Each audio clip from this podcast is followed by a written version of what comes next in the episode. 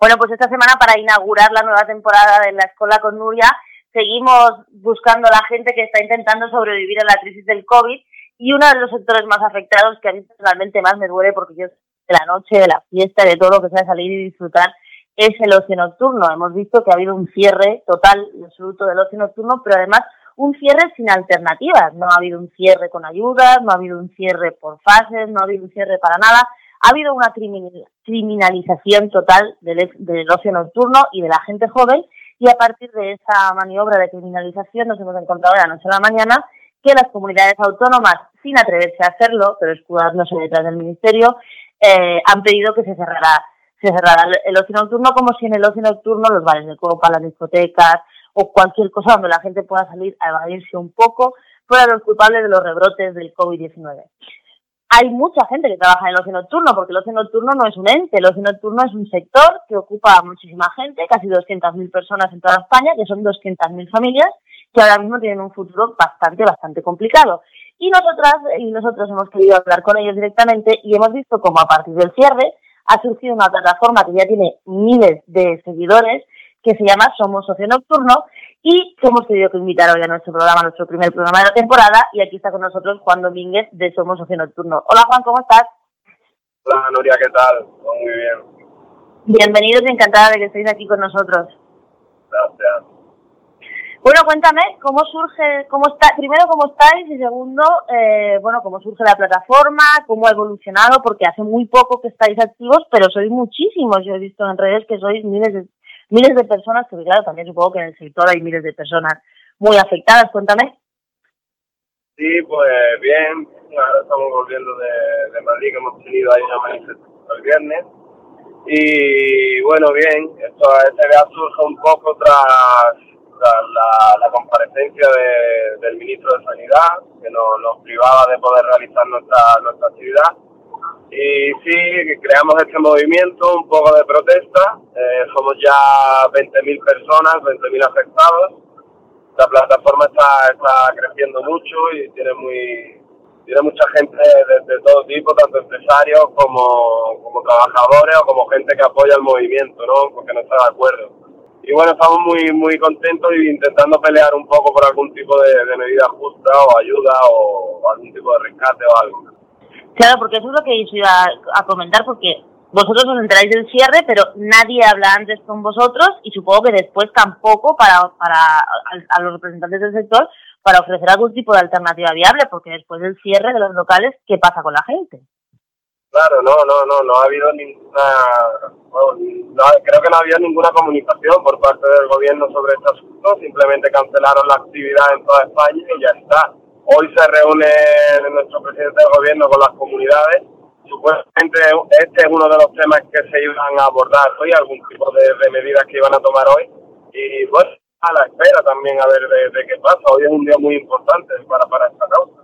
Porque la situación ahora mismo vuestra, ¿cuál es? O sea, estabais cerrados durante la pandemia como todo el mundo, se empezaron a abrir y entiendo que mucha gente se gastó el dinero para poder adecuar los locales a lo que pedía sanidad y de repente otro cierre y ahora cómo estáis en el paro, en el cierre, en un ERTE, ¿cuál es la situación de los trabajadores y las trabajadoras del ocio nocturno ahora mismo en España?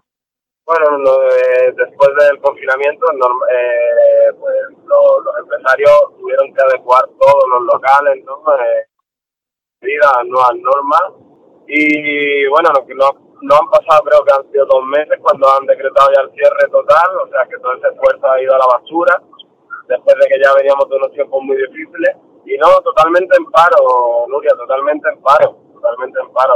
somos más de 200.000 familias afectadas que, bueno, directamente al paro, no dio ningún tipo de ayuda, nada, nada, de momento no paro, nada. entiendo que paro el que tiene paro, pero el que no tiene paro no tiene nada.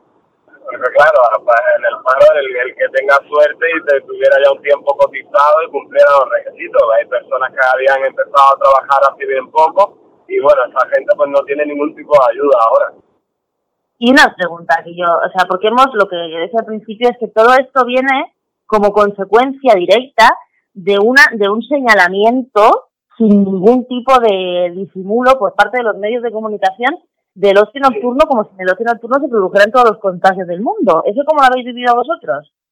Eh, bueno, pues lo hemos vivido pues muy triste. Nosotros somos profesionales del ocio nocturno hemos tenido que ver como en los mismos informativos cada día se nos discriminaba un poco, nos echaban la culpa de, de la situación que incluso hemos visto y se han denunciado en redes sociales como muchas muchas campañas de, informativos en las utilizaban vídeos de años anteriores, ¿no? Para culparnos un poco de todo lo que estaba pasando. Nos parece lamentable hasta que han conseguido decretar el cierre, siendo también que eh, de los rebrotes que hay activos ahora mismo en España, solo un 6,2% pertenecen al ocio nocturno.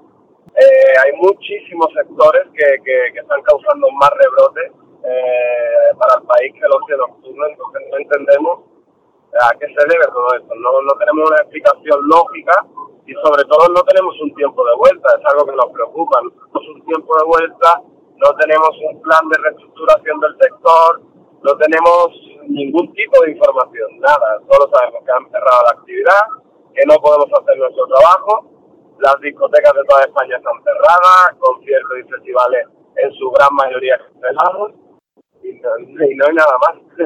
lamentablemente no hay más, más, explicación que eso. Y, y vosotros, o sea, ahora me has dicho que cómo veis, cómo veis el futuro, porque yo lo que veo y lo que vemos muchas veces es que se está intentando directamente acabar con el ocio nocturno, pero para siempre, porque realmente no hay ninguna intención, o sea, quien ha intentado hacerlo, como tú bien dices, los rebrotes en el ocio nocturno son como mucho del 6%, sin embargo, en la prensa cada vez que hay un rebrote siempre te apuntan y, fulano viene del ocio nocturno. Nadie te dice que la mayoría de los rebrotes son de reuniones familiares en las casas donde nadie tiene cuidado con nada, ¿no? Y luego también una, una, una señalización absoluta de la gente joven, como si la gente joven fuera la culpable de todo, de todo lo que está pasando. Pero mi pregunta es, vosotros, o sea, si se ha hecho todo lo que se podía en, en, dentro de los locales, yo soy usuaria de los locales, yo salgo por la noche y he visto como los empresarios grandes y pequeños. No querían que se cerraran los pubs, los bares de copas y demás, y se han gastado el dinero y aún así los han cerrado. ¿Vosotros creéis que en algún momento se darán las condiciones para que diga, bueno, pues en, antes de antes de que haya una vacuna y todo el rollo se podrá abrir o pensáis que los gobiernos han cogido el ocio nocturno como una cabeza de turco fácil y no tienen ninguna intención de que vuelva a haber ocio porque además ya les va bien que la gente esté como bastante asustada? Bueno, yo creo, pero esto ya son un poco pensamientos personales de cada uno. Yo personalmente pienso que, que sí, que lo han cogido un poco como, como cabeza de turco. Eh, como bien dicen, muchísimos empresarios han adecuado sus locales para nosotros y estamos viendo que todo esto lo único que provoca es un ocio nocturno descontrolado. La gente no, no, no, no va a quitar su tiempo de ocio, simplemente no, va a cambiar. Está quedando en su casa, sale de otra manera, ¿no? Claro, estamos en verano, no la gente pues también es normal, eh, no va a quitar su tiempo de ocio y lo que está pasando es que está creciendo el ocio nocturno descontrolado, reuniones en casa, fiestas privadas, que ahí sí que no hay ningún tipo de control sanitario, ahí sí que no toman temperatura en la entrada, ahí sí que no hay dos metros de separación entre, entre mesas y eso es lo que está fomentando un poco este gobierno y acá lo vemos día a día porque en nuestra plataforma convertido un poco en, ese megáfono de los afectados, en los que nos mandan sus propios vídeos que graban con el teléfono. Se están permitiendo también corridas de toros por toda España sin ningún tipo de restricción, porque nos llegan los, vídeos. Eh, nunca vemos un rebrote en un supermercado, en, un sitio donde pasa muchísima gente, nunca vemos en un supermercado. Ahora sí hemos visto muchísimos rebrotes causados por el ocio Vamos, casi todo lo que ha salido en la prensa eh, ha sido rebrote en tal fiesta, rebrote en tal discoteca, rebrote en tal sitio. Claro, incluso te digo que nos llegan casos en el que se han utilizado vídeos de años anteriores. Eso me parece lamentable y triste porque mucha gente no lo sabe, pero el ocio nocturno de España es líder en el mundo. Tenemos sitios como Ibiza, Marbella, Málaga, Valencia, Madrid, Barcelona, en las que el ocio nocturno es pionero no en el mundo, no solo en Europa. Y bueno, estimamos un 70% de pérdida de, los locales, de cierre total. Lamentable. Madre mía. Bueno, y la gente como yo, que no es empresaria ni nada, pero que es usuaria de toda la vida del ocio, del ocio nocturno, ¿cómo puede seguir? ¿Dónde está? ¿Somos Ocio Nocturno? ¿En qué redes estáis? ¿Y cómo, se, cómo la gente puede apoyar porque al final nos están quitando una parte de nuestra de nuestra vida que es el ocio que es muy muy importante ¿dónde podemos encontrar a Somos Ocio Nocturno? Vale, pues mira, nosotros tenemos constituida ya la asociación, ¿vale? Y aparte de, nos pueden encontrar en todas las redes sociales, en Instagram, en Facebook, tenemos canal de YouTube, en Twitter, tenemos nuestro mail, nuestra página web. Animo a toda esa gente que nos está pasando mal a que nos cuente su historia un poquito. Nosotros estamos intentando ayudar a todas las personas a, tener esa, ese megáfono, ¿no? Y que la gente le, le pueda ver a través de la plataforma todos los también incluso se están volcando mucho con, con nosotros y hay mucha gente que nos está mandando puestos de trabajo, ¿no? Cuando cuando tiene que necesita 20 personas, 30 personas, nos lo manda, nosotros le damos difusión e intentamos entre todos un poquito ayudando. Y la verdad que yo animo a todo el mundo que, que nos siga y que, que esté pendiente porque también son oportunidades para encontrar algún, algún trabajo temporal o, o bueno, unirse a la comunidad un poco.